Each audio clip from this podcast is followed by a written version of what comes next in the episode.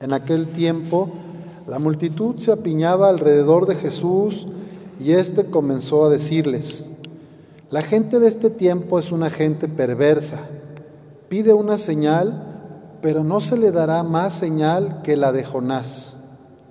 Pues así como Jonás fue una señal para los habitantes de Nínive, lo mismo será el Hijo del Hombre para la gente de este tiempo. Cuando sean juzgados los hombres de este tiempo, la reina del sur se levantará el día del juicio para condenarlos, porque ella vino desde los últimos rincones de la tierra para escuchar la sabiduría de Salomón, y aquí hay uno que es más que Salomón. Cuando sea juzgada la gente de este tiempo, los hombres de Nínive se levantarán el día del juicio para condenarla, porque ellos se convirtieron con la predicación de Jonás y aquí hay uno que es más que Jonás. Palabra del Señor. Pueden tomar asiento. Este día las lecturas tienen un tono eminentemente penitencial. En primer lugar vemos a esta referencia al profeta Jonás, que después de haber aceptado su misión, dice que recorre Nínive y era una ciudad tan enorme que hacían tres, tres días, hacían falta tres días para cruzarla. Algunos interpretan que, imagínense, ¿verdad? Una persona camina en promedio en un día a una velocidad regular 30 kilómetros. Tres días por tres son 90 kilómetros. Entonces no hay una ciudad en el mundo que, tenga esas dimensiones. Los intérpretes dicen que probablemente se refiere a la voluntad salvífica de Dios. O sea, tanto caminar o una ciudad tan grande tiene que ver con que Dios quiere salvar a todos los hombres y a todas las mujeres, a todos los pueblos y naciones. O sea, su corazón, su perdón, su misericordia va a caminar tanto cuanto haga falta, porque a todos nos quiere recuperar, nos quiere salvar. Y en el Salmo, pues vemos esta, esta frase, a un corazón contrito, Señor, no lo desprecias. Sabemos que un corazón que reconoce su pecado, que un corazón que se da cuenta de sus errores, y que pide perdón es un corazón arrepentido, un corazón contrito. Cuando nuestro Padre ve en nosotros esa disposición, ese reconocimiento de nuestras fallas, Él está pronto a perdonar. Tú, Señor, no te complaces en los sacrificios y si te ofreciera un holocausto no te agradaría.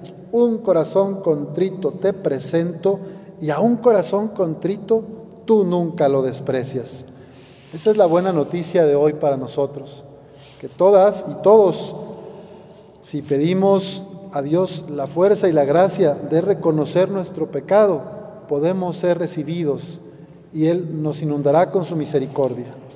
Esa es la idea de la cuaresma, una preparación y una purificación. Ya en el Evangelio volvemos a escuchar la referencia a Jonás, pero acá la señal más clara es Jesús, porque Jesús es mensaje y es mensajero. Y con Jesús llega el reino de Dios. Todas y todos nosotros estamos invitados a seguir los pasos de Jesús.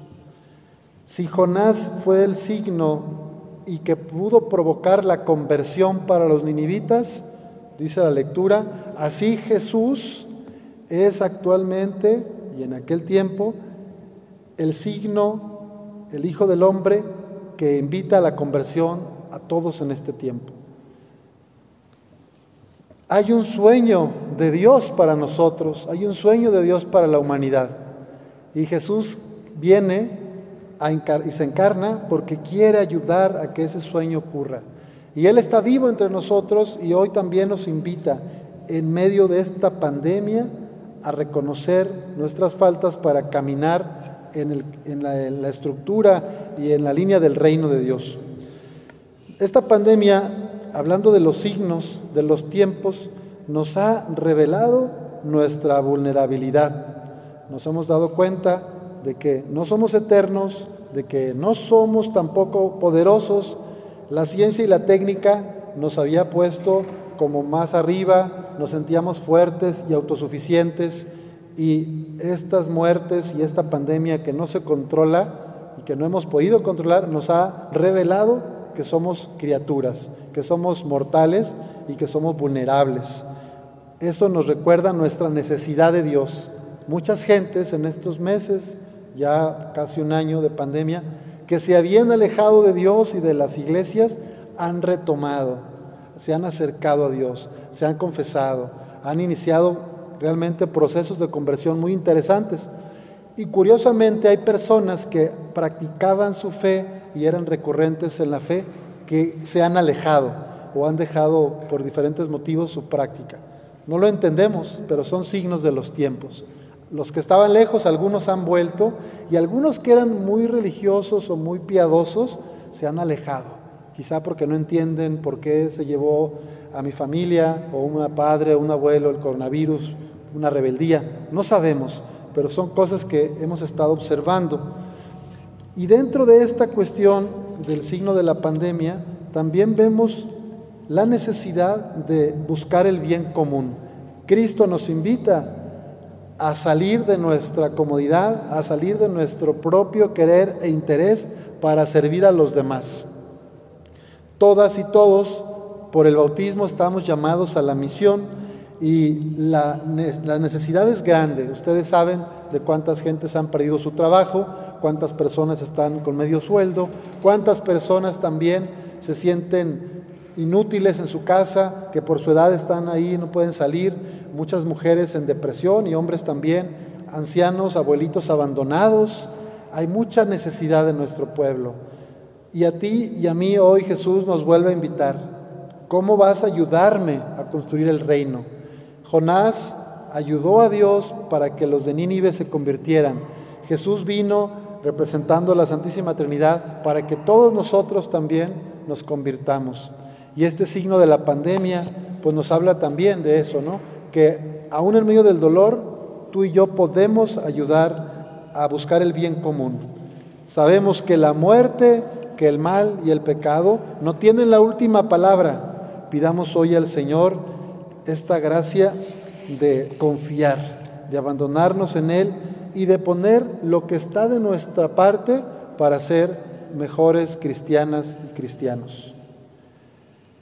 Hay algunos que consideran que la pandemia pudo ser efecto de la crisis socioambiental, de que como humanidad no hemos sabido cuidar de la tierra, del planeta, de los recursos, y al devastar tantos montes y selvas para nuestras tecnologías, para nuestros gustos, provocamos que se viniera esta pandemia, como si hubiera una alergia de parte de la Madre Tierra hacia nosotros.